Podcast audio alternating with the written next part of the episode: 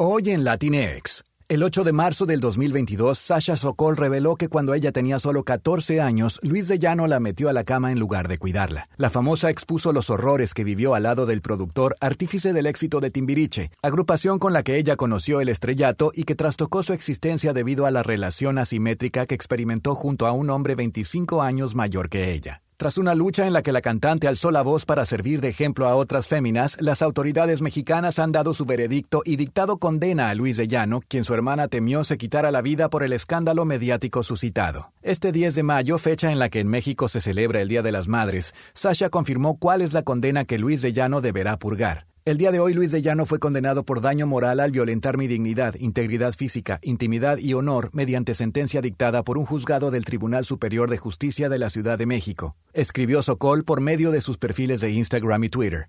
En consecuencia, el Tribunal Superior de Justicia lo condena, entre otras cosas, a una disculpa pública, abstenerse de volver a hablar de lo sucedido y a pagar una indemnización misma que deberá ser cuantificada por el juzgado, y que, como ya mencioné, donaré a una organización civil que defiende a víctimas de abuso sexual dijo Sasha. En otra nota, Shakira y Lewis Hamilton, quienes fueron captados cenando juntos en un lujoso restaurante, volvieron a salir. Todo parece que, mientras se encuentra en Miami, el piloto británico de la F1 pretende ver seguido a Shakira, quien a un mes de haber dejado Barcelona ya disfruta del amor de sus colegas y público en los Estados Unidos. ¿Está Hamilton interesado en conquistar a Shakira? No es un hecho confirmado, pero esta es la segunda vez en lo que va de la semana que los dos famosos se ven para pasar un rato juntos.